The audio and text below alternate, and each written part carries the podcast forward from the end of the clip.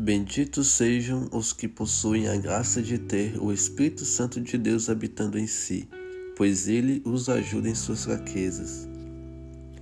O verso-chave da mensagem de hoje está em Romanos capítulo 8, versículo 26, que diz: Da mesma forma, o Espírito nos ajuda em nossa fraqueza, pois não sabemos como orar, mas o próprio Espírito intercede por nós com gemidos inexprimíveis. A tendência do homem é fugir da dor. Isso é algo natural e inerente. Entretanto, ela o persegue. Ele é fraco, limitado e frágil, enquanto ela é imponente e vem sem avisar, destruindo e derrubando quem passar à sua frente. A dor o deixa debilitado, triste para baixo, tira o ânimo e a vontade de sair da cama, torna-o tão fraco e mexe com seu psicológico que ele não sabe mais nem como orar, como pedir ajuda.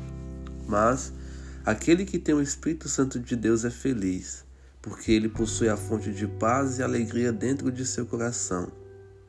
Sem falar que o Espírito intercede por ele em sua fraqueza e o fortalece. Ai daqueles que não possuem um amigo como o Espírito Santo, quão pior deve ser sua vida nos momentos de dor. Já o cristão, aquele que entregou sua vida a Cristo, possui este auxiliador poderoso que intercede, consola e fortalece nos piores momentos de suas vidas. Benditos sejam os que são morada do Espírito. Benditos sejam os que entregaram a vida a Cristo e são fortalecidos pelo seu Espírito.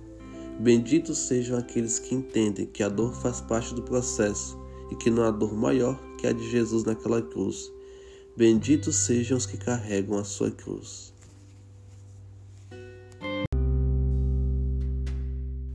Pai, onipotente e santo Deus, te louvamos e agradecemos pelo seu Espírito, que intercede por nós na nossa fraqueza, porque não sabemos como orar e por isso não recebemos o que queremos ou precisamos, porque oramos mal.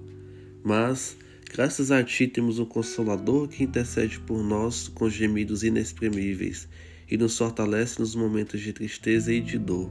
Louvado seja o nome do Altíssimo por isso. Que o Senhor Jesus abençoe todos aqueles que não fogem da dor, porque ela faz parte do processo, e que tenha o Espírito Santo como seu guardião protetor e consolador.